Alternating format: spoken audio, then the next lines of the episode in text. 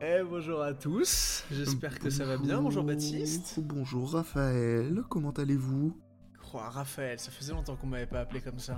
Ah bah je t'ai pris, Euh, je pris par surprise directement. Oh oui, ça va très bien. On se retrouve aujourd'hui euh, pour parler euh, d'un roleplayer, pour faire notre premier épisode sur un roleplayer, ma grande passion. Ça c'est beau. C'est un peu no- notre oui. grande passion à tous les deux. Euh, Ouais, les roleplayers, alors, on les adore. effectivement, même si j'ai peut-être un penchant plus que toi pour Ouais. des joueurs encore plus merdiques que les roleplayers, de tout mon cœur. Moi ce que j'aime c'est les name drops. Toi c'est juste tu apprécies les joueurs euh, beaucoup trop. Oui. Moi j'apprécie vraiment, je suis là, non, non, super basketteur, j'adore regarder des matchs et me focus sur lui alors que à côté tu as LeBron James. que moi juste ce qui me fait marrer c'est de placer Trevor Booker Voilà. par alors exemple. que moi ce qui me fait rire, c'est de regarder les Suns de Devin Booker, Kevin Durant, Bradley Beal et de me dire, Hmm, il joue vachement bien off-ball Grayson Allen.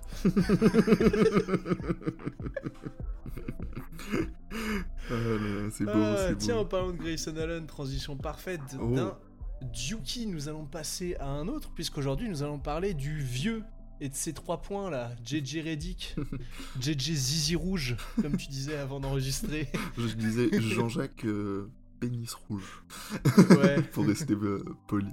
pour rester poli.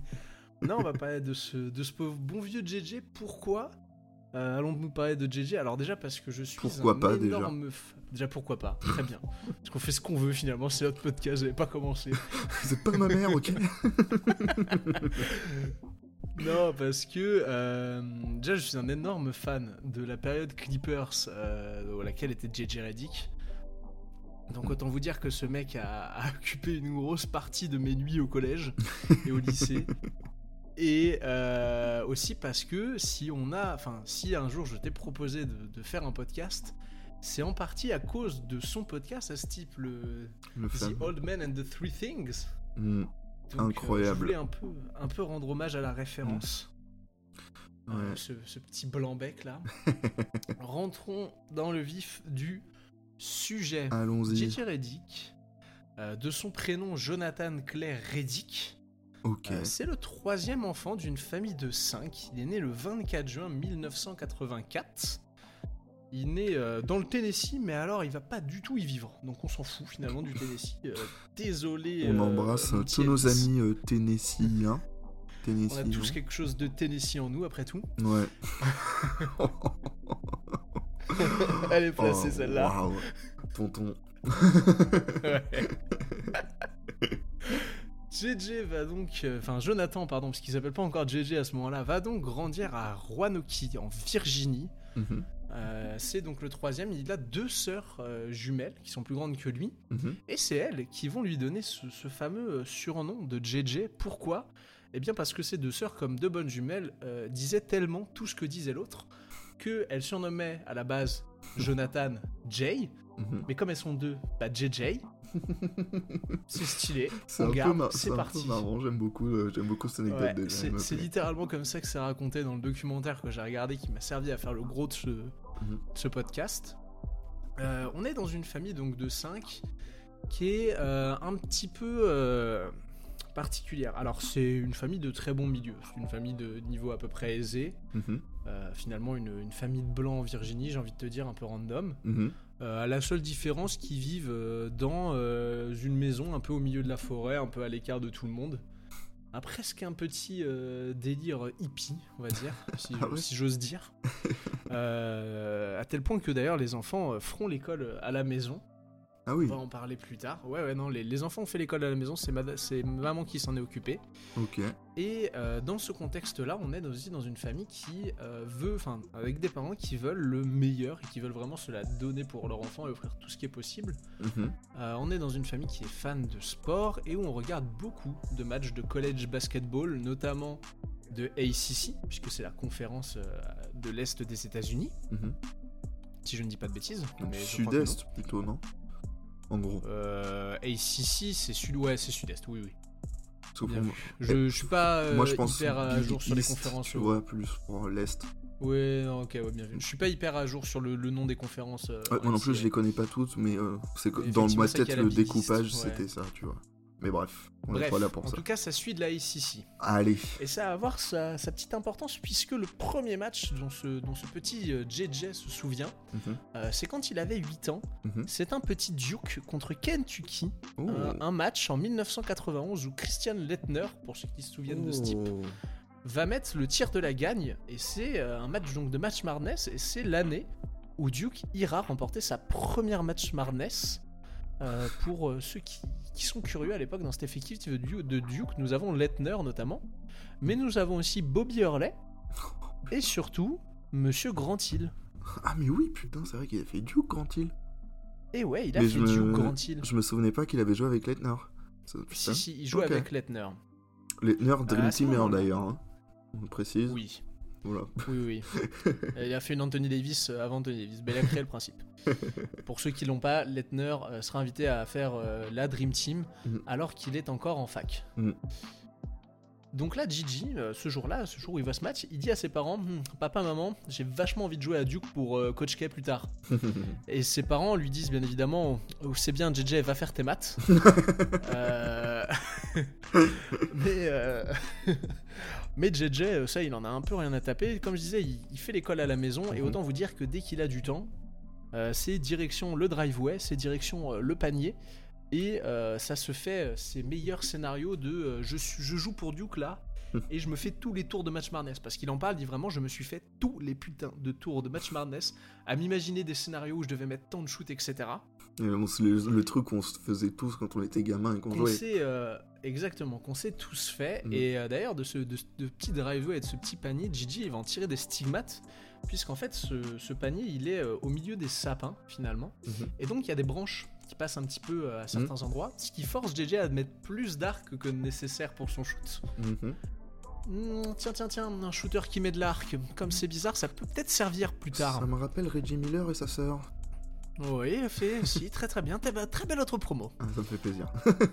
Euh, JJ en tout cas à l'époque, donc comme je disais, il s'entraîne beaucoup, il se déclare lui-même comme étant un jeune garçon automotivé euh, qui regarde énormément de matchs, euh, en tout Mhm. cas bah, du coup de ACC, et beaucoup de matchs de Duke forcément. Mais il a un autre amour que le basket à l'époque. Mhm. Il a un autre amour où il est plutôt chaud, JJ, c'est le baseball.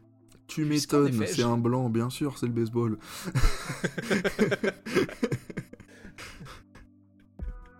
Puisque alors j'ai appris qu'il y avait une ligue qui s'appelle la Little League pour les, euh, donc les gens qui sont pas encore en high school aux États-Unis. Euh, et même du coup, je pense que c'est pour l'équivalent de la primaire en Europe, enfin en Mhm. France. Euh, JJ, il est chaud. Genre, il a vraiment énormément de records de Little League. Il a jamais perdu un match de baseball. En plus, hein. Donc autant vous dire que c'est apparemment genre c'était vraiment le meilleur euh, pitcher parce que du coup, du coup c'était celui qui lance. C'était vraiment l'un l'un des meilleurs pitchers de Virginie. Ok. Donc il est doué Et, pour euh, lancer des donc- trucs en gros, euh, JJ. Exactement. Visiblement, il est plutôt doué avec ses mains, le bonhomme. Une bonne coordination œil-main de naissance. ouais. Et donc euh, JJ à l'époque, donc il fait comme je disais du, du baseball et aussi du coup forcément un peu de basket euh, à l'école. Mhm. Et un jour, il rentre d'un tournoi de baseball et vraiment JJ il est fracassé. Mhm. Il est épuisé le gosse. Et euh, son père lui dit bah écoute JJ, moi je pense à un truc, c'est que si tu veux vraiment être bon dans un des deux sports, il faut que tu en choisisses un et que tu t'y investisses vraiment. T'abandonneras l'autre, mais s'il y a que comme ça que tu pourrais être bon. Mhm. JJ dit ok. Bah du coup ce sera le basket parce que j'ai vachement envie de jouer pour Coach K et Duke, je te rappelle. J'ai peut-être 9 ans mais je me souviens de ce que tu m'as dit l'année- dernière. Il arrive donc, euh, donc dans, avant le, le high school, quand en fait vous êtes avant le, le ninth grade. Donc en fait le high school aux États-Unis, pour ceux qui voient pas, ça commence à partir de la fin de la quatrième, début de la troisième, Mm. jusqu'à l'équivalent de la terminale pour nous. Ouais, c'est ça, ils font 4 ans au Euh, lycée au lieu et que nous on en fait 3. C'est ça. C'est ça. Et donc à l'époque, quand il est un seventh grader, donc un 5, en cinquième, euh, son coach, Monsieur Billy X, euh, dit la première fois que je l'ai vu jouer, j'ai vu un gamin qui avait quand même de vraies qualités de shoot pour son âge. Et il dit vraiment genre, il insiste sur le mm, vraie qualité de shoot. Genre, mm, on en voit pas sous. Il y a des mecs qui mettent des paniers, mais lui il en mettait beaucoup par rapport aux autres. Il fait donc sa cinquième, il fait sa quatrième, c'est un petit joueur. enfin, les, les, les Seven, c'est Ace Grader aux États-Unis, c'est regardé, mais c'est pas encore vraiment le moment où il y a une vraie hype, à part aujourd'hui avec euh, Overtime, etc. Ouais. Non, c'est lors du moment où il arrive donc en, en ninth grade, en troisième, en, l'équivalent de la troisième pour nous, euh, que là, ses coachs ils comprennent que euh, il est un peu spécial, le gamin. Parce que c'est-à-dire qu'il faut faire l'équipe. euh, on a des bons joueurs, mais alors lui, il fait déjà 1m85. Euh, certes, il est mince. Par contre, euh, niveau intelligence de jeu et niveau shoot, euh, il mange toute l'équipe. donc, euh, qu'est-ce qu'on fait? Bah, qu'est-ce qu'on fait? Bah, on, on en fait notre sixième homme au début. Donc, il passe la, la première moitié de sa, sa saison de, de freshman sur le banc. Mhm. Et un jour, il y a le titulaire qui se blesse. Ah, bah, c'est ta chance, mon JJ. Fonce C'est ta chance, JJ. Eh bah, JJ, il va bien la saisir, la chance, puisqu'il va envoyer 25 points dans son premier match. C'est une chance bien saisie, ouais. Euh, C'est peut- une chance bien saisie. euh, il va pas s'arrêter là. Il va tout simplement finir la saison à 18 points de moyenne. Alors qu'il dégueulasse pour un freshman, freshman. c'est- la deux- deuxième année, c'est ça, Frenchman Non, Euh. freshman, c'est la première année. Ah, Donc en gros, dites-vous que là, on est sur un, un gamin de l'équivalent de la troisième qui va affronter jusqu'à des terminales Mm. et qu'envoie 18 points de moyenne sur son shoot. On peut Parce parler. que JJ Redick n'a jamais eu de qualité athlétique, hein, on va pas se mentir. On, on peut parler d'un joueur euh, doué, globalement. Oui. euh, Plutôt, plutôt bon et plutôt déterminé, hein, parce qu'on on se souvient. Il veut aller à Duke. mm, Et il a d'autres objectifs avant d'aller à Duke. Parce que Duke, c'est la finalité. Il- finalement, il sait presque qu'il y ira. mm. Euh, bon, il en, il en sait rien, mais il sait presque qu'il ira. Euh, JJ raconte que avant du coup de commencer son high school, il s'était fait une fiche avec ses objectifs. Dans ses objectifs, il y avait donc être commit à Duke, Mhm, il y avait gagner un titre de l'État de Virginie mhm. et être McDonald de l'Américaine. Ok. Voilà, trois objectifs, ma foi, De petits objectifs, quoi. des petits objectifs. Mm, On arrive euh, du coup à la fin, de- donc je disais de la saison freshman, mhm, et bah du coup euh, il, a, il a commencé à faire parler de lui, euh, ce petit sniper hein, qui, est, qui est un peu jeune. mhm. Il fait tellement parler de lui qu'il y a un, un monsieur plutôt important sur le circuit d'été aux États-Unis, donc le circuit AAU. Mhm. Euh, je sais pas si tu connais monsieur Bo Williams. Très peu.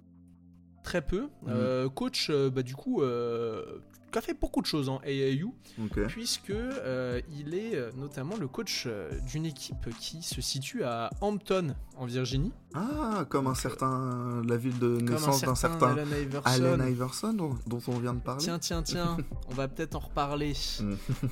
En effet, donc ce programme AAU de, de Monsieur Bo Williams, il, a, il a vu passer du monde, hein, puisque tu disais, Hampton est la ville de naissance d'Allen Iverson. Mm. Allen Iverson a joué pour Monsieur Bo Williams. Ok. Alonso Morning a, exa- a également pardon, joué pour Monsieur Bo Williams. Euh, Il a donc vu, Beau euh, dit, bah- Il a vu deux trois pépites, quoi. ouais, ouais, il, il a, il a vu du monde. Mm. Donc Beau propose à, à JJ de le rejoindre. Seul hic, euh, c'est à 3-4 heures de route de la maison, parce qu'en fait, c'est littéralement de l'autre côté de la Virginie. Ah, Mais euh, ils s'en foutent les parents. hein. Mon gamin veut jouer, mon gamin veut avoir de la compétition, on va faire en sorte de l'emmener. Mm. Euh, ça va être plutôt sympa. hein. On va, on va repasser sur la carrière. Là, on va faire un petit saut dans le temps et on, on sera un peu plus chronologique pour le reste de sa carrière euh, au lycée. Mhm. En AAU, Monsieur Reddick, en 3 ans, c'est deux titres, na- deux titres nationaux et une troisième place. En Pas étant dégueu. genre the main guy. pas dégueu. Non, pas dégueu du tout. Euh, on en parlera plus tard. Je vous dirai un petit peu qui est-ce qu'il y avait dans sa génération à JJ parce qu'il a quand même cassé 2-3 gueules à 2-3 grands noms. ah là là. Et c'est d'ailleurs euh, pendant cette première année de AAU, donc euh, on revient au moment où il est, il est fin de freshman, début de sophomore hier, que euh, il y a un jeune assistant coach de Duke qui vient d'arriver, qui chope sa première mission, un, un monsieur qui s'appelle Chris Collins, Mhm. Coach K l'appelle et dit Ouais, j'ai entendu parler d'un, petit blanc là en Virginie, tu irais pas un peu voir ce qu'il donne? Chris arrive et c'est ses propres mots. hein, il dit J'ai regardé le gamin jouer 5 minutes. Et j'ai dit Ouais, ouais, non, non, faut qu'il vienne à Duke, il y, y a aucun doute là, il il va pas autre part, il vient chez nous le gamin. Donc euh, il filme, il appelle, il envoie tout ça à Coach K. Et Coach K dit, et ça je trouve ça exceptionnel, euh, il dit d'abord j'apprends que le gamin est absolument fan de Duke. Puis il dit mais c'est parfait, le gamin veut jouer pour nous. Et il dit surtout, je regarde les mixtapes et là je me dis, on est certainement face à l'un des meilleurs joueurs qui me sera donné de coacher dans ma carrière. Oh, et euh, Coach K a coaché euh, du monde. Ouais, on- pour ceux, hein, Coach K, Team USA, il a coaché LeBron, il les a tous coachés. il les a pas tous coachés en NCAA, mais il les a tous coachés au moins après. Pensez Donc, à une dire- superstar NBA des années 2010. Il a été au coaché, coaché. au moins une fois par Coach K. C'est ça. Et on rappelle que avant euh, JJ, il a quand même eu Grant Hill notamment. Petit joueur de basket aussi. Voilà, euh, quand il parle de JJ Reddick, il dit donc que c'est certainement l'un des meilleurs joueurs qui lui sera donné de coacher. Petit compliment. Euh, en plus du jeu de JJ, Duke aime bien quelque chose, son sérieux pour les études, à l'époque en tout cas, euh, sa volonté de faire 4 ans à la fac, Mhm. et euh, le côté c'est un gamin proche de ses parents. Donc ça va parfaitement dans les valeurs de Duke. Donc, Oui. JJ qui vient déjà d'apprendre, euh, enfin déjà d'impressionner tout le monde en fin de freshman, qui commence à recevoir des lettres, hein, notamment à l'époque, on, à l'époque on parle de lettres de Michigan State Mhm. et de j'ai perdu, ils sont où? Et des Gators de Florida, pardon. Oh. Euh, JJ, de il raconte. Exactement. Il raconte que ces lettres, euh, il s'en bat les couilles, il les ouvre même pas. Tout ce qu'il attend, c'est la lettre de Duke. Quel- Et il ira pas à l'université si c'est pas Duke. Ah Ouais, c'est vraiment un die-hard de chez die-hard fan quoi. C'est vraiment un die-hard fan et ça Mm. va payer puisque euh, avant sa saison sophomore, il va recevoir la lettre de Duke. Il est le plus jeune, encore aujourd'hui, le plus jeune commit de l'histoire de Duke. Putain, Ouais, c'est un truc de fou furieux. il avait Donc, quel âge euh, sophomore. Ah bah du coup il était en l'équivalent de la seconde, donc il devait avoir 15 ans. Putain, Voilà. ça, pose un peu un bonhomme au Ouais, niveau high school. hein. ouais ouais ouais, Ouais, incroyable. ouais, ouais. Surtout que du coup, il lui reste 3 ans, hein, je te rappelle, de high school. Et il a des objectifs, je t'ai dit, JJ. il, est pas là pour faire de la Il voulait être l'American quoi. C'est ça. Euh, déjà, donc saison sophomore, le bruit commence à se faire en Virginie autour de lui. C'est le plus jeune comique de Duke, ça y est, on commence à en parler. Tous les matchs à partir de la saison sophomore que JJ Redick disputera jusqu'à la fin de sa carrière à school sont sold out. Mm. C'est un bonhomme qui fait vendre. hein. On peut le dire. Ah, on peut le dire, on peut le dire. Basketballistiquement parlant, ça va être un peu plus compliqué. Ah. En sophomore, ça échoue. Ça va pas jusqu'au titre, ça s'arrête euh, au début du tournoi euh, d'État. Mhm. En junior, ça s'arrête en quart de finale, malgré des saisons individuelles de JJ où je crois que respectivement il envoie quelque chose comme 28 et 30 points. Pas dégueu pour du lycée. Oh, pas dégueu pour du lycée. Mm. Donc, on skip ces deux saisons-là, on arrive à la dernière saison, Mhm. la saison senior.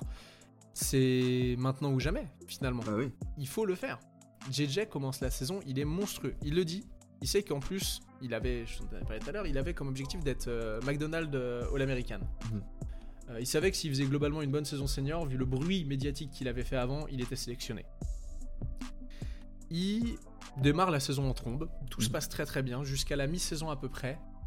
Euh, petit match, contre-attaque, et là il dit je pose le pied, je, je veux accélérer, et il dit là j'ai l'impression qu'on me marche sur le pied, je sais pas ce qui se passe.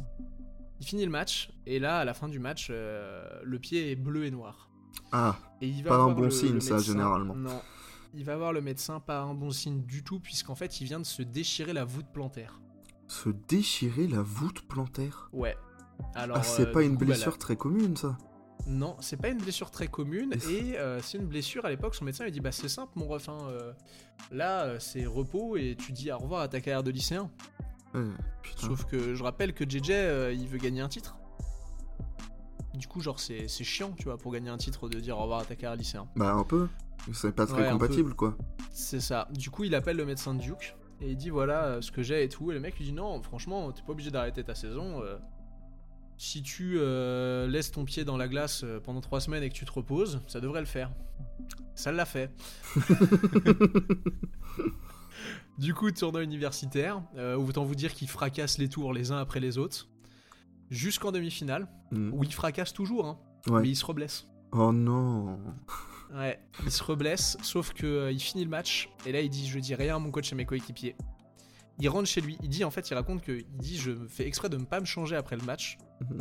Euh, il dit je viens vite voir ma mère et je lui explique qu'il faut qu'on rentre à la maison euh, tout de suite. Genre il y a Mhm. pas de doute, c'est on rentre maintenant. Et il dit en fait il arrive à la maison, il enlève sa chaussure et là de nouveau le pied bleu et noir. Mm. Et là on va arriver sur un événement qui est marquant pour JJ le joueur et qui est marquant pour JJ l'homme. Mhm. Il se dit bon, la finale c'est demain, je mets mon pied dans la glace toute la nuit et je prie.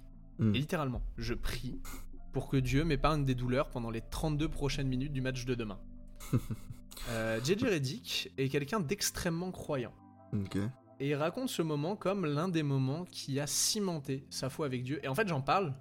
euh, J'aurais peut-être pas parlé pour d'autres gens parce que vraiment dans le documentaire, il prend vraiment le temps d'en parler. Genre, il dit Je suis quelqu'un d'extrêmement croyant, j'ai une certaine relation. Il parle vraiment d'une relation avec Dieu. Et il dit c'est ce jour-là que j'ai compris que Dieu était de mon côté et que Dieu était avec moi. Euh, ses prières seront entendues. Il pourra jouer la finale sans aucune douleur. Il Putain. mettra 34 points. Ah, mais le scénario de film. Ah ouais, plus. vraiment. C'est incroyable. Vraiment. Le petit blanc qui prie euh, alors qu'il s'est blessé et qui peut jouer la finale et qui, qui fait un et qui film gagne. de euh, son- Noël qui passe euh, l'après-midi sur M6. ça. Exactement. Putain, ouf. du coup, il gagne ce titre. Autant vous dire que ça chiale. Ah, bah, Ah, ça chiale, hein. J'imagine, oui. J'imagine Ça qu'il y chiale, aura un paquet chiale. de larmes, ouais. Ouais. Juste après ça, du coup, quelques semaines après, donc il a le temps de se reposer et de se soigner correctement, il y a le McDonald's de l'American. Mhm, Je vous ai dit qu'il y avait des mecs sympas hein, de- dans, sa, dans sa génération. mhm, Il va être MVP du McDonald's de l'American. ok. Euh, dans l'équipe, il y a Carmelo Anthony et Amaris Stoudemire. Ah, des petits joueurs sympas, ça aussi. Ah ouais, non, non. Ah, putain. Oh, JJ. Ouais. Il y a, y a des mecs, il y a un mec qui raconte, un journaliste qui raconte que il dit moi à l'époque je viens parce que euh, je viens voir les deux autres commits de Duke de la même année. Euh, Mhm. C'est un mec qui s'appelle Randolph et alors l'autre j'ai mangé son prénom. Zach C'est deux intérieurs, hein? Zach Non Randolph non c'est non non c'est Randolph un blanc. Euh, il- je crois qu'il a, il a jamais fait de carrière derrière en NBA mais c'est un bon joueur de NCA. Et donc en gros, il y a ces deux intérieurs, un blanc et un black, qui sont plutôt impressionnants. Et il dit, moi je viens les voir pour, jouer eux, et je viens aussi pour voir Carmelo et Amaré. Mhm. Et il dit, et là à l'entraînement, je comprends que le meilleur joueur, c'est ce petit blanc que, dont j'avais déjà entendu parler, mais où je pensais qu'il était surcoté. il va défoncer le match, apparemment. Bah, s'il est Euh, MVP, euh, élu- c'est qu'il a fait une ouais, petite feuille, Il est quoi. élu MVP, mais apparemment il défonce vraiment bien le match. Ah ouais? Donc ouais, ouais, il paraît que vraiment, il- je crois qu'il envoie genre 30 wimp encore. Oh, bah. Et euh, ouais, bah finalement c'est classique pour JJ Ouais, c'est un 30 mardi, quoi. Enfin, je sais pas. C'est un vrai mardi. Donc voilà comment se termine sa carrière high school. Euh, il a rempli tous ses objectifs. hein, Il est plus jeune commit de l'histoire de Duke. Il est champion. Il est McDonald's de l'American. Hmm. C'est parti. Premier match avec Duke. C'est le fameux scrimmage. Pour ceux qui connaissent pas, euh, histoire de présenter leurs freshmen, chaque année, en début d'année, Duke organise le Blue and White scrimmage. Donc c'est Mm. c'est deux équipes qui s'affrontent de, des gars de Duke. Et ça permet de faire le show, de montrer Mm. un peu tout le monde. C'est super chouette. Euh, Chris Collins, donc le mec dont je vous ai parlé tout à l'heure, qui est l'assistant de Coach K, Mhm. dit vraiment, euh, à un moment donné, je, je vais pour lui parler, et il dit, je m'arrête et je le regarde, et je vois vraiment un gamin qui vit son rêve. Il a dit, il a les yeux émerveillés de se dire qu'il joue pour Duke, qu'il est limite en, en train de trembler.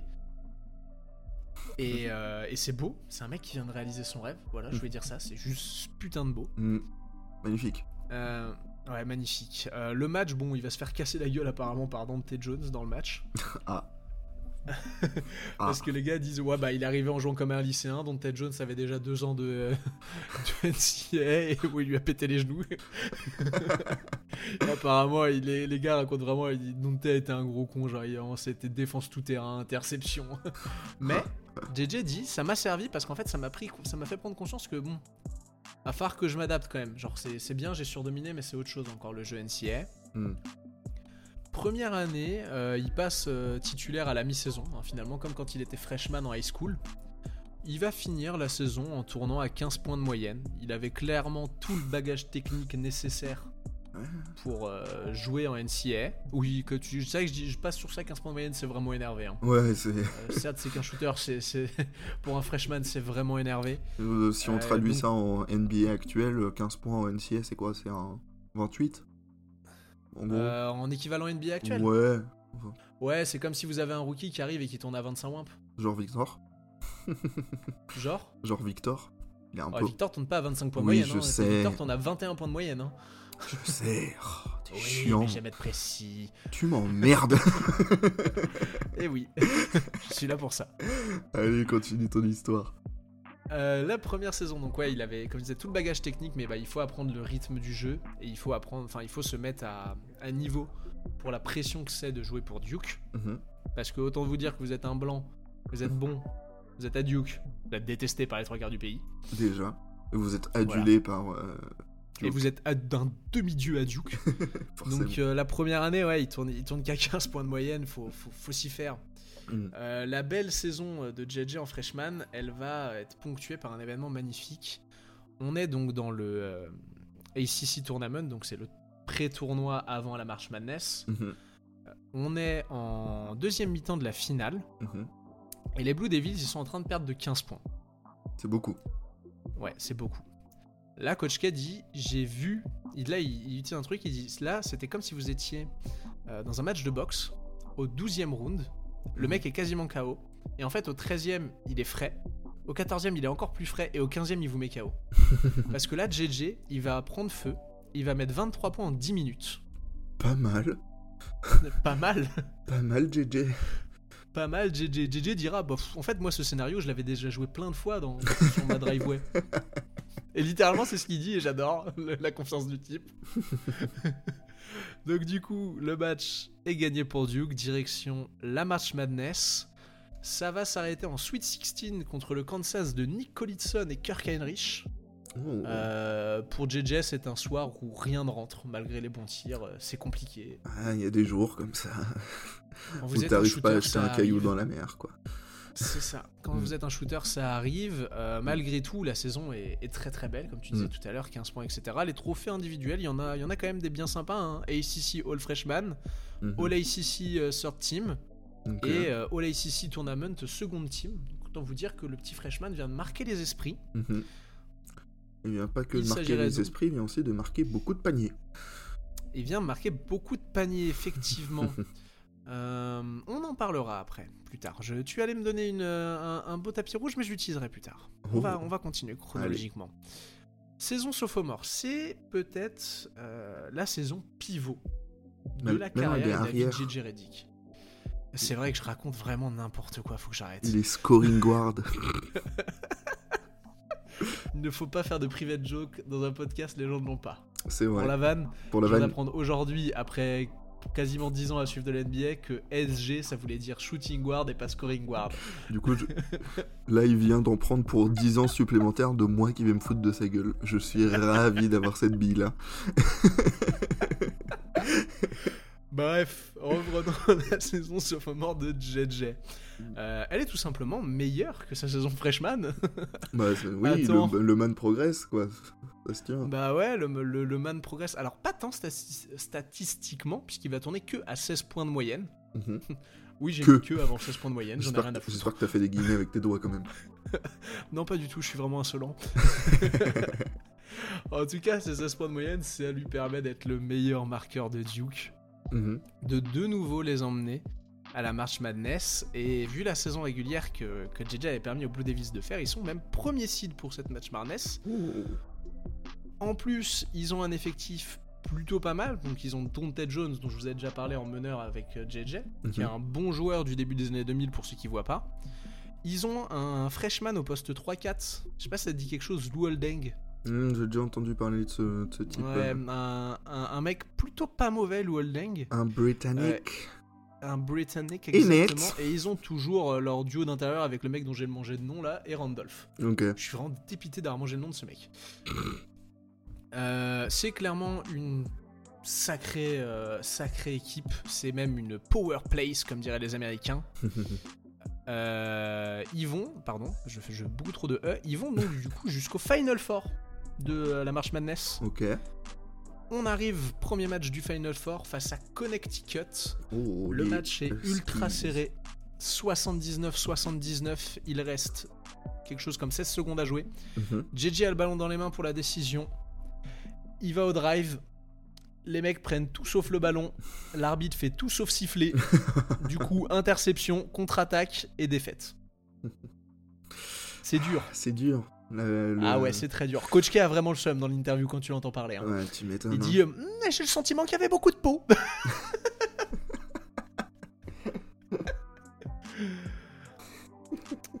Ah là là là là. JJ, lui, de son côté, on va vous en parler après. JJ, il a un autre regard sur ça. Euh, en tout cas, la saison s'arrête là pour lui. Il est encore, euh, cette fois-ci, All ACC Second Team. Mhm.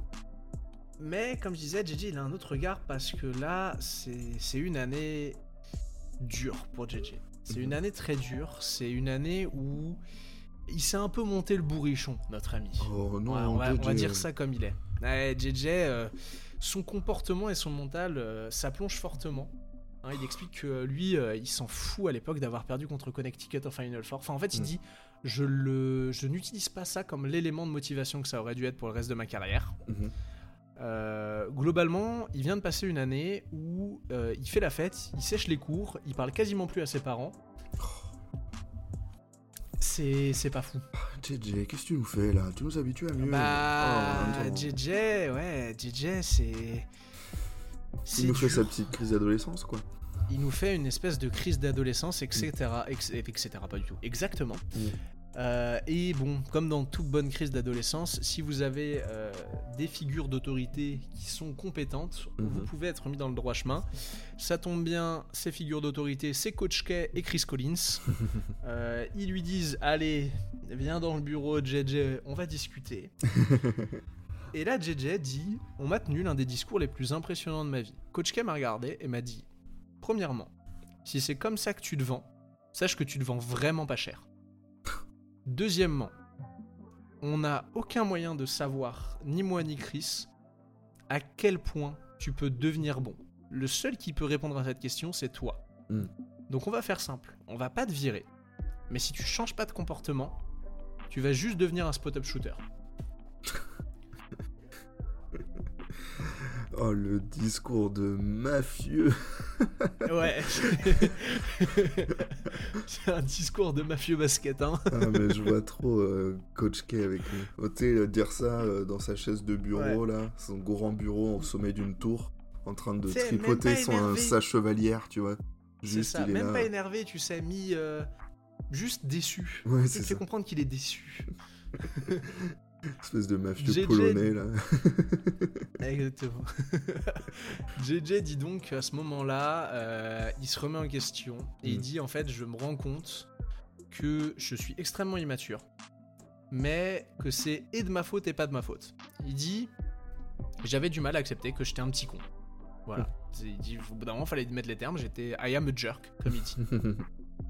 Euh, et surtout, il dit en fait, à l'époque, la pression de Duke, c'est trop. ouais, m'étonnes. que ce soit vrai ou pas, j'ai l'impression d'être sous un microscope en permanence. Mm, Et il dit ça, je le supporte pas. Moi, tout ce que je veux, c'est être normal. mm. À tel point qu'après cette réunion, il se pose la question d'arrêter le basket. Ah, quand même. Ouais, parce qu'en fait, il dit, mais est-ce que ça en vaut la peine de Mm. tout ça? Il reparle à ses parents. Ses parents lui disent, tu vis ton rêve. Genre, c'est... Tu... tu- Enfin, pas tu t'en doutais, mais Mm.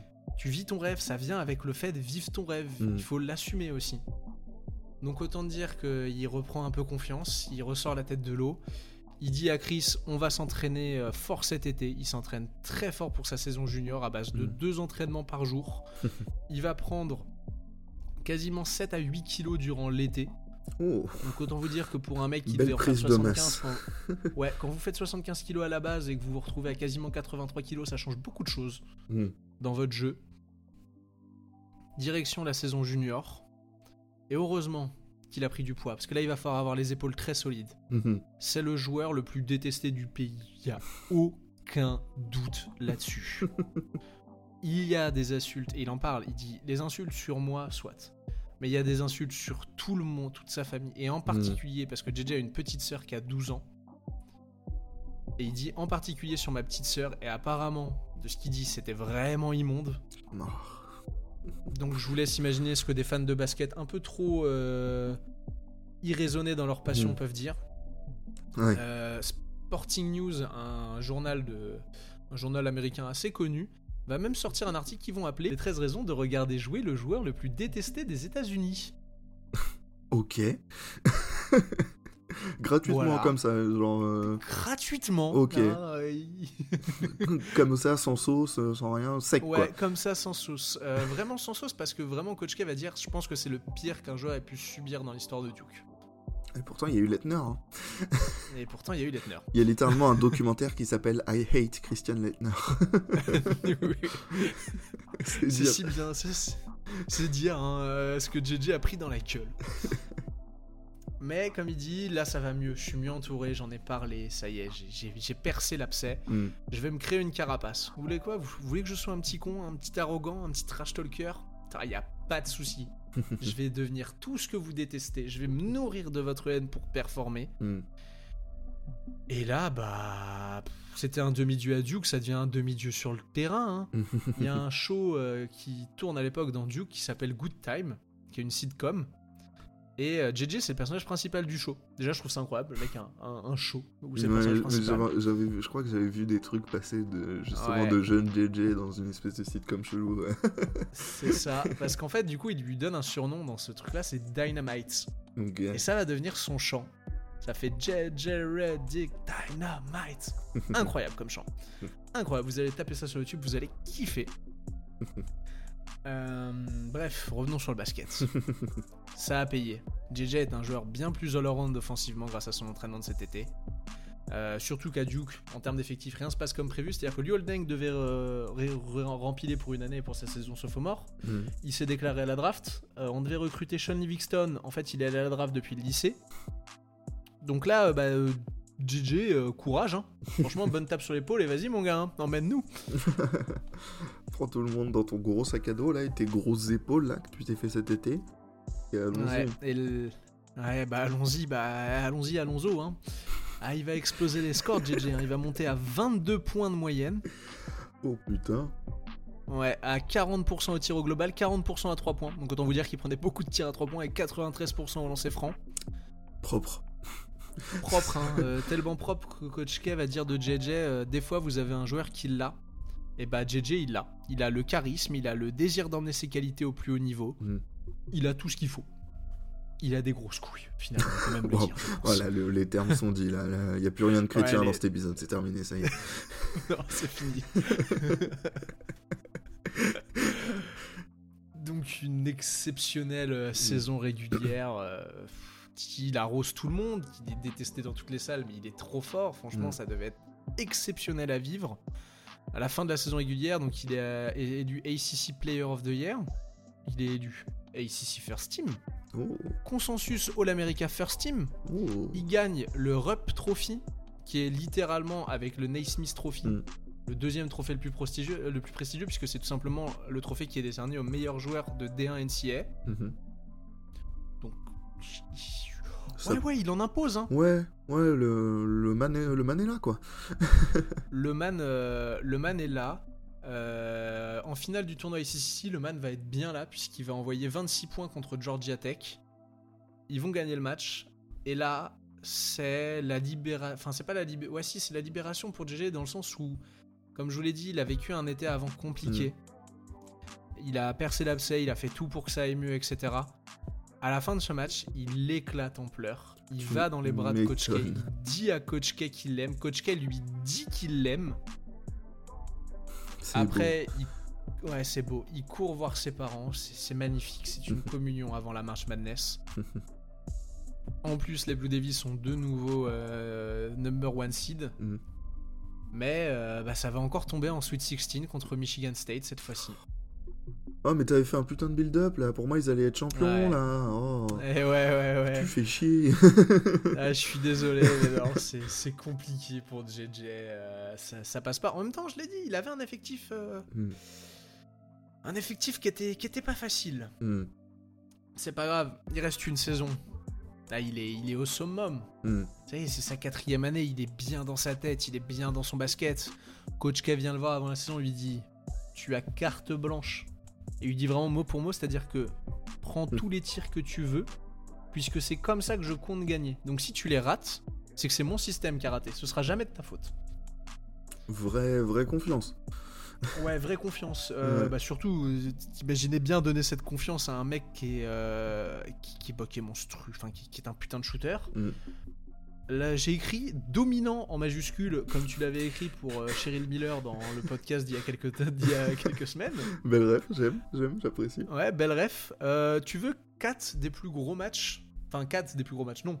Il a fait plein de matchs dans le même range de points, mais j'en ai pris 4 comme ça, parce que voilà. Vas-y, regarde-moi. Euh, 41 points, 36 points, 35 points, 40 points. Ok. Genre ça, c'est un alignement de 4 matchs d'affilée. Ah, de suite, ah, j'avais pas euh, l'info. Oui, oui. Mais Et des- dites-vous qu'il y en a d'autres dans la saison. Ouais, c'est des, euh, des stats Kobe-esques, Ouais. en fait. En NCA, hein. on, joue, Ouais, ouais, euh, on joue. 40 minutes, on joue sur un plus petit terrain. Hmm. Putain. Et on joue plus lentement J- surtout. On a des possessions de 35 secondes. Ouais, ouais. Mm. JJ déclare que c'est clairement sa saison la plus fun de sa vie. Mm. Euh, à l'époque, il se tire la bourre. les plus férus de, de NCA et de basket se souviendront d'Adam Morrison. Oh. C'est euh, la fameuse Adam Morrison, donc autre blanc euh, super shooter, qui donc se bataille cette année-là. euh, Lui aussi est senior avec JJ pour, euh, pour le titre de meilleur scoreur. Mhm. Spoiler, c'est JJ qui le prendra. On en parlera après Bravo, de ses la saison. Bravo Gigi, effectivement. Pour l'anecdote, il va tourner à 28,9 points de moyenne sur sa saison senior. Eh. Eh. 28 points en NCA. Pardon. ouais, mon gars. Donc là, si vous avez bien suivi, depuis tout à l'heure qu'on parle de JJ euh, à Duke, euh, il est doué pour mettre des paniers, l'ami, non? Bah on- oui, bah 28 points de moyenne en NCA. Donc ouais, il est un peu doué, euh, garçon. Il est carrément un peu doué. Euh, il va, du coup, cette année-là, décrocher le titre honorifique de meilleur scoreur de l'histoire de Duke. Un soir de 25 février 2006, Mhm. l'ancien scoreur, l'ancien record pardon, était à 2556 points. Et Mhm. c'était détenu par Johnny Dawkins, Ok. qui, l'histoire est belle, est assistant de Duke au même Oh. moment. Incroyable. Et ouais, donc JJ va passer le record sur un tir à 3 points devant le banc de Duke. Mm. C'est magnifique parce qu'il reste, JJ reste concentré dans le match, mais vous avez Johnny Dawkins qui se lève Mm. et qui est heureux de voir ce mec Mm. dépasser son record. C'est magnifique. Mm. Il va pousser le record jusqu'à 2769 points. Et il détient toujours ce record. Et honnêtement, à mon avis, c'est un record qui est pas prêt de tomber. Euh, ouais. Pour euh, vous donner un petit ordre d'idée, le joueur qui est passé le plus proche de ce record, c'est monsieur Kyle Singler euh, à l'époque, donc entre 2008 et 2012. Kyle Singler a mis 2392 points. Ouais, il y en a encore euh, beaucoup Il en manque chercher. 400. Il en manque 400, ouais, c'est ça. Il en manque 400. Euh, JJ confiera qu'il avait donc cet objectif euh, depuis freshman et que sur un papier, il avait noté alors voilà, si ma saison freshman je tourne à tant de points, euh, sophomore tant de points, le junior tant de points, senior tant de points, qu'on joue à peu près ce nombre de matchs, je- le record devrait être dans une certaine striking distance. bah écoute, euh, JJ, va falloir arrêter de noter des choses parce que visiblement ça te réussit vachement bien. Euh, Il va, euh, voilà, il va finir cette saison. Il est magnifique. Mm. On va arriver donc au- encore une fois dans ce tour, dans ce ACC tournament. Et là, en finale, JJ, euh, JJ va affronter Boston College, enfin JJ et Duke. Mm. Et ce match est décrit par Coach K comme le match le plus dur qu'il ait eu à coacher de sa carrière, mais dur en termes d'intensité physique. Il parle d'une véritable guerre dont JJ Redick va sortir vainqueur en étant monstrueux, puisqu'il va envoyer 30 points. Putain. Parce que pourquoi pas envoyer 30 points dans le match le plus dur de- Je disais donc que du euh, JJ Redick sort grand vainqueur de cette guerre contre Mhm. le Boston College. Mhm. On repart donc ensuite, euh, ensuite 16. Mhm. Ça va encore tomber ensuite 16. Oh putain. Non mais le gars. Le mec, vas-y, lâche Kumun quoi. Ouais, il va tomber cette fois-ci contre le LSU de Glenn Baby Davis. Hein? Big Baby Ouais. Davis? Incroyable. Euh, Glenn Baby Davis qui à l'époque euh, était pas si gras que ça, hein, est vraiment impressionnant. Ah ouais. Euh, bah voilà, c'est c'est fini. Le rêve de, de JJ de gagner un titre avec Duke est, est terminé. Euh, lui est très déçu parce qu'en fait il explique que pendant euh, longtemps il va avoir du mal à comprendre pourquoi il n'a pas gagné ce titre. Il dit tout était en place pour que je gagne, Mm. toute l'histoire, tout était magnifique et j'ai pas gagné. Et il dit même aujourd'hui, il dit aujourd'hui voilà quand il parle de trucs, il est- à l'époque il est déjà à Philadelphie. Mm. Euh, il dit voilà aujourd'hui je suis passé dessus, mais ça aurait été bien de gagner avec Duke, putain ça aurait mis un, un dernier point sur tout ce que j'ai fait avec cette équipe. Mm. Euh, Coach K aussi aura des regrets et dira que c'est l'un des jeux, c'est le joueur à qui il regrette le plus de ne pas avoir offert de titre. Mm. Donc euh, c'est très beau. Je sais pas si vous l'avez vu, mais il y a une très belle relation euh, entre les deux hommes. Bah ça a l'air, oui. Ouais, ça a l'air. Eh ben, euh, Coach K et JJ Reddick sont devenus réellement amis. Et JJ dit j'ai énormément de chance parce que j'aime Coach K, Coach K même, on est très amis. Euh, il raconte une petite anecdote où il dit voilà quand je me suis marié, Euh, je me suis marié en début de, de saison universitaire. Je sais que c'était au moment du camp d'entraînement de Duke. Mhm. Coach K a pris un avion après le camp d'entraînement, est venu au mariage, est resté à parler avec tout le monde, à danser et est reparti tôt le matin à Duke. Putain. Donc c'est vous dire euh, l'amour qu'il y a entre ces deux, entre ces deux hommes. Ah ouais. Incroyable. Vraie bromance. Ouais, vraie bromance. Je les cite parce que c'est vrai que je les ai pas cités. Euh, les trophées individuels de la dernière saison, alors je vais essayer de faire ça comme Eminem parce que sinon on en a pour 3 jours. Vas-y. ACC Player of the Year, ACC First Team, euh, AP Player of the Year, donc AP c'est un journal, AP Pre-Season All-America, Consensus All-America First Team, NABC Division 1 Player of the Year, Naismith Award, Rup Trophy, Sporting News Player of the Year, USA Basketball Player of the Year, Wooden Award, ACC Tournament MVP, All ACC Tournament First Team. Bois une gorgée, bois une gorgée là. J'en ai bien besoin.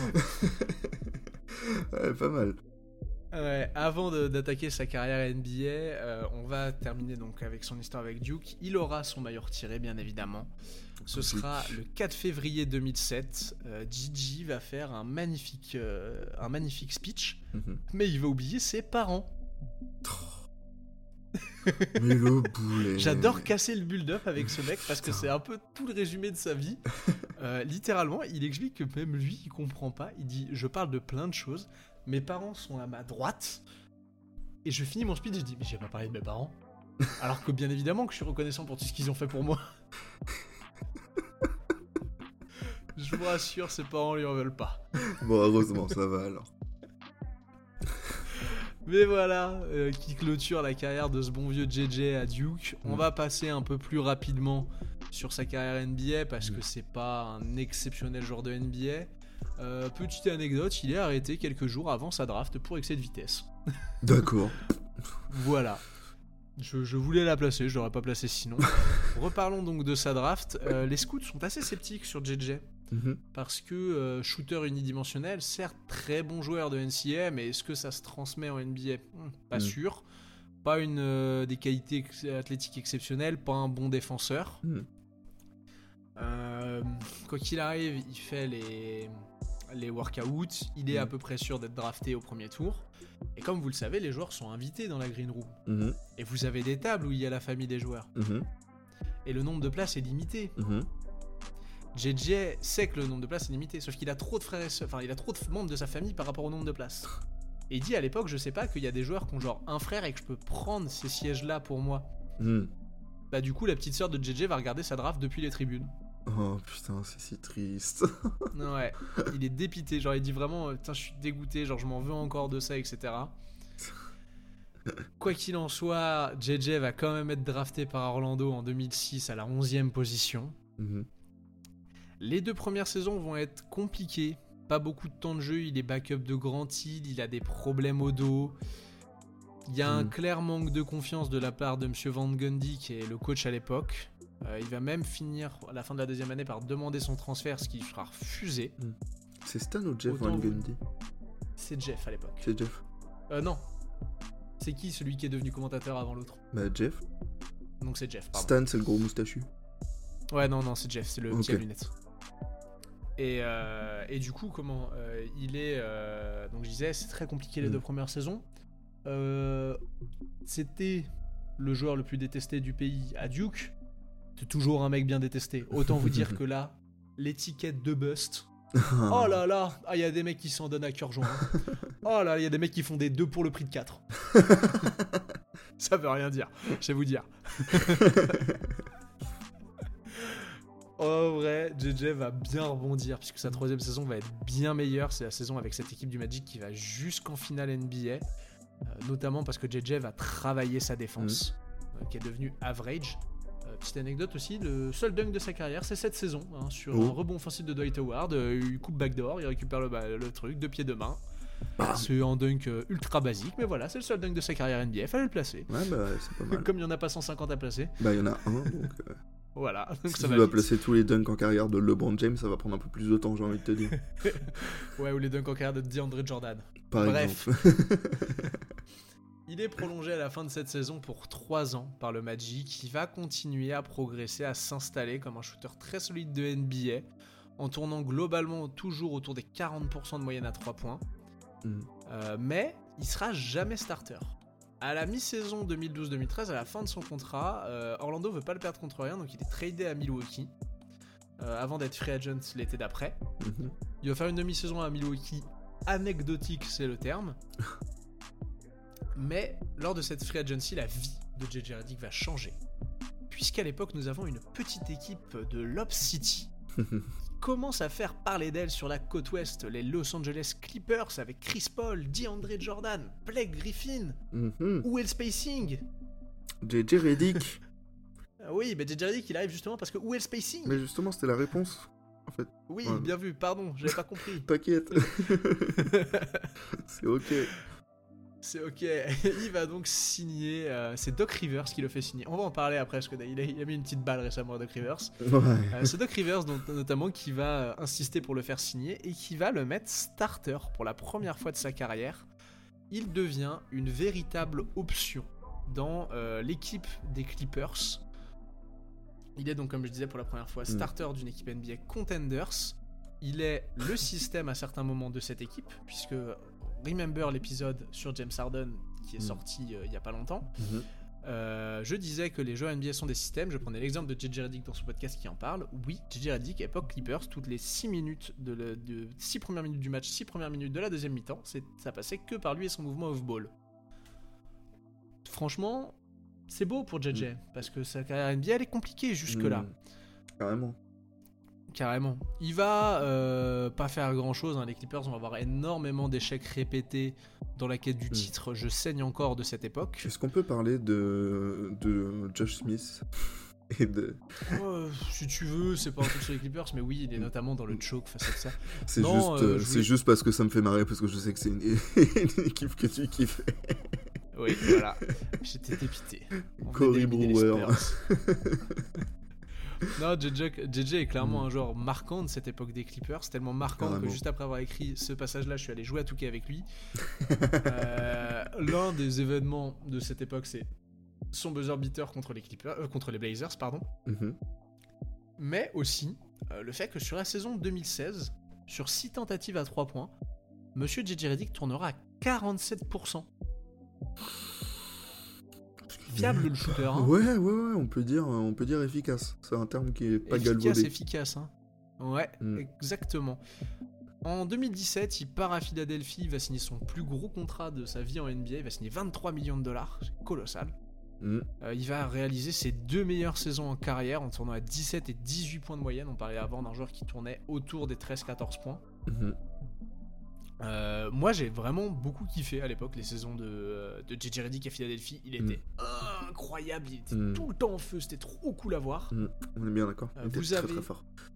Ouais. Vous avez d'ailleurs de ce- cette free agency, il a fait un documentaire avec euh, Undispu- euh, Uninterrupted, pardon, qui s'appelle The Process, où ils le suivent pendant toute sa période de free agency et sur ses choix, etc. Mhm. Je veux la placer. À un moment, il parle avec sa, sa femme Mhm. et il dit euh, si tu devais choisir entre Brooklyn, Philadelphie et Miami, qu'est-ce que tu choisirais? Et sa femme le regarde et dit Hmm, je pense qu'en 1 je mettrais Brooklyn, en 2 je mettrais Brooklyn, en 3 je mettrais Brooklyn. C'est pour ça qu'il a signé Nets, du coup, non?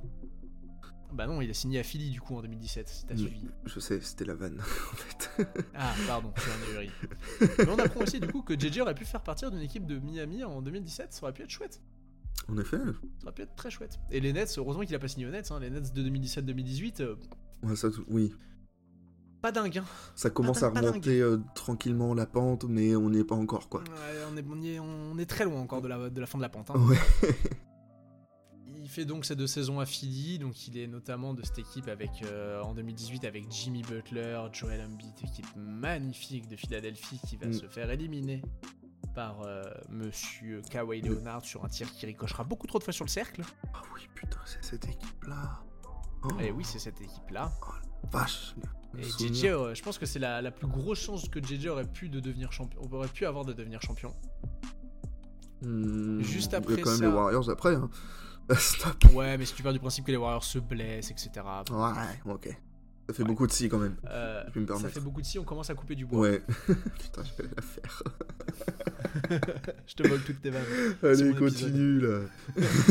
2019, Nouvelle-Orléans, c'est le début de la fin. Il le confie lui-même, il a plus envie de jouer. Il est là seulement pour l'argent et pour finir de mettre sa famille à l'abri.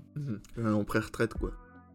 Exactement, il est aussi là pour avoir un peu un rôle de vétéran. Il va faire la bulle et là, euh, ça va le traumatiser. Il en parle vraiment avec ces termes-là. Mhm. Euh, il a voté, il le, il le dit des parents, il dit j'ai voté pour l'arrêt de la bulle quand il y a eu la grève des joueurs Mm. parce que je ne voulais pas reprendre cette bulle. Il s'est énormément remis en question euh, pendant cette bulle et après du coup euh, cette bulle, il y a une anecdote exceptionnelle. Donc c'est la saison, sa dernière saison à, à la Nouvelle-Orléans, juste avant qu'il soit tradé à Dallas en 2020-2021. Il dit euh, j'envoie un, un message à un autre gros shooter blanc de ces années-là Mhm. que tu sais de qui je parle. Attends. Aston Kutcher. Ah oui, euh, oui. Oui, j'ai sa tête, j'ai pas son Oui. nom. Atlanta. Kyle. Voilà, merci. Voilà. Il envoie un message à Kyle en disant Eh mec, comment se passe la retraite? Kyle lui répond avec un selfie, il est en train de faire du VTT dans les montagnes. Et là, JJ dit Hmm, J'arrête.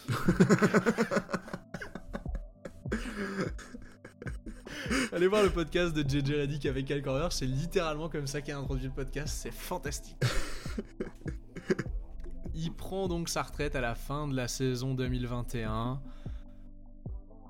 Peu d'exploits individuels au global sur cette carrière Mhm. NBA, c'est une belle carrière de role player, 10 saisons d'affilée au-dessus des 10 points de moyenne, l'une des mécaniques de shoot les plus académiques et parfaites de la ligue, si c'est certainement la plus parfaite de la ligue. Mhm, Euh, ouais, un il est dans la alors, discussion me en dites tout pas cas. Steph, me dites pas Steph parce que Steph a une mécanique de shoot atypique. Mais oui, il Mm. est dans la discussion. Je pense à un Ray Allen aussi, par exemple. Ouais, Ray Allen pas mal. Mm. Ray Allen pas mal, c'est vrai. Euh, Mm. Il tourne au- en carrière à 41,3% à 3 points sur 5 tentatives en moyenne et avec un efficiency rating de 55%. Mhm. Euh, fait, euh, moi qui m'a fait rire, c'est tellement un shooter à 3 points qu'en moyenne il en prend autant que des 2 points. Voilà. Alors qu'il dépasse, et d'ailleurs il dépasse jamais la barre des 50% à 2 points. Genre, si vous prenez vraiment que les tirs à 2 points, il dépasse jamais 50%. Par contre, à 3 points, il monte à 47%. Littéralement, son carrière high en pourcentage est plus élevé à 3 qu'à 2. Ça c'est ouf, putain. Ouais, ça c'est vous dire le, euh, le shooter. Un mec qui a essentiellement passé sa carrière sur euh, de la feinte de tir pour se créer un décalage, un très bon shooter off dribble. Mhm. On referme la page NBA et on ouvre tout de suite la page du podcast et des commentaires. Mhm. Euh, les podcasts, ça a démarré plus tôt que ce que je pensais pour JJ puisque ça a démarré quand il était déjà aux Clippers. Ah ouais? Euh, à l'époque, ouais, sur Yahoo Sport, euh, il est le- à l'époque le second sportif pro à détenir un, spot, un podcast. Ok, c'était qui le premier?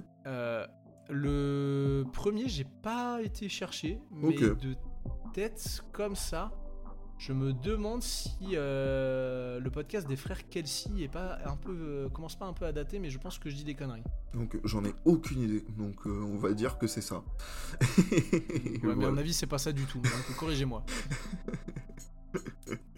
Il va démarrer donc à Yahoo Sport en 2016. Il va passer ensuite sur The Ringer de 2017 à 2020. Et en 2020, euh, il va ouvrir avec le coproducteur qu'il avait rencontré à Ringer en 2017, Tommy Alter, euh, Mhm. sa propre société euh, de production qui s'appelle 342, Mhm. qui est une référence au fait qu'il prenait 342 tirs tous les dimanches pendant l'off-season. 342, pourquoi ce chiffre précis? J'en ai foutrement aucune idée. D'accord. Et certainement, ça voulait dire quelque chose pour lui. Ok, bon, bah écoute, soit. En vrai, si, je crois que j'ai une vague idée, mais je suis pas sûr de ce qu'il dit. Il me semble que dans un podcast, il dit qu'en fait, ça correspond à.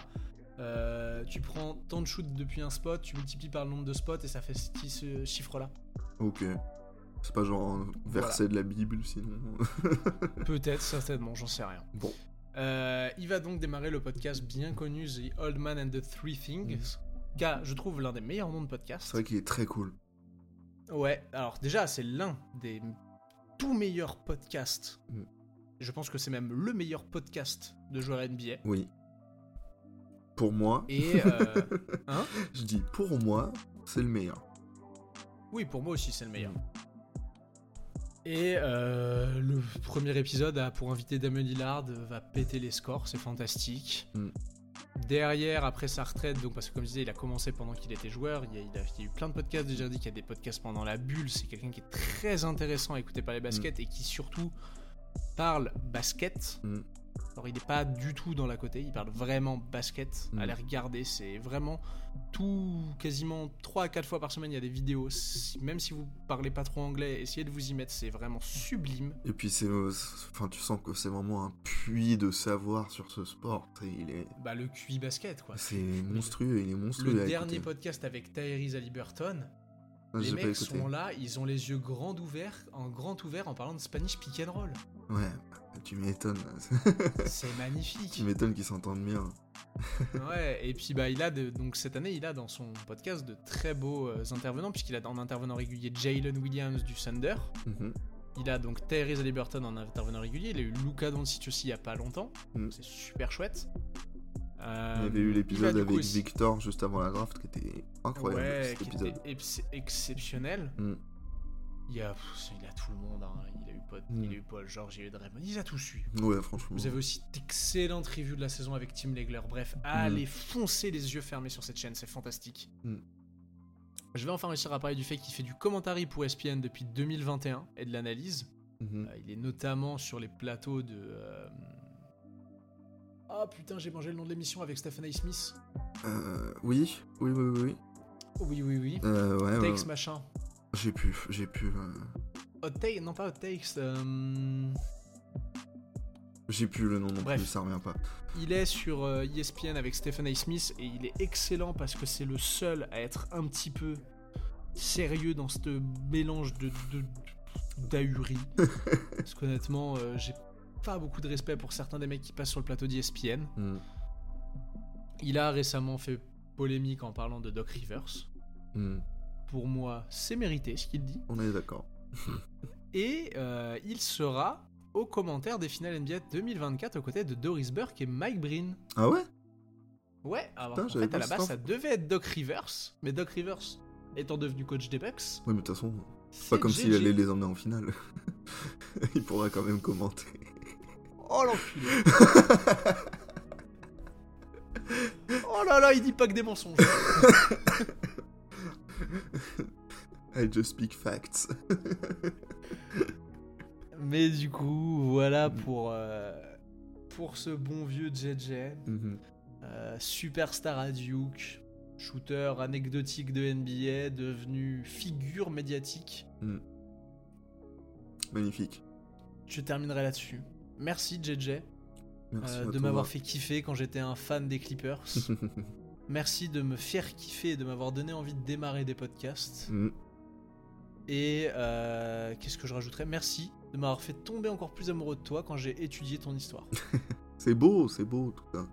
Ouais, non mais c'est vrai. Après, je Mm. tombe souvent amoureux des joueurs dont on parle, mais... Ouais. euh, Bah, mais c'est Peut-être un peu fleur bleue, toi. Moi? Non, moi, je suis un grand sentimental aussi. J'adore l'amour, c'est trop bien. C'est beau. c'est- Allez, quoi qu'il en soit, on finira là-dessus. On se dit topette. Topette, Mm. et à bientôt. À bientôt, bisous.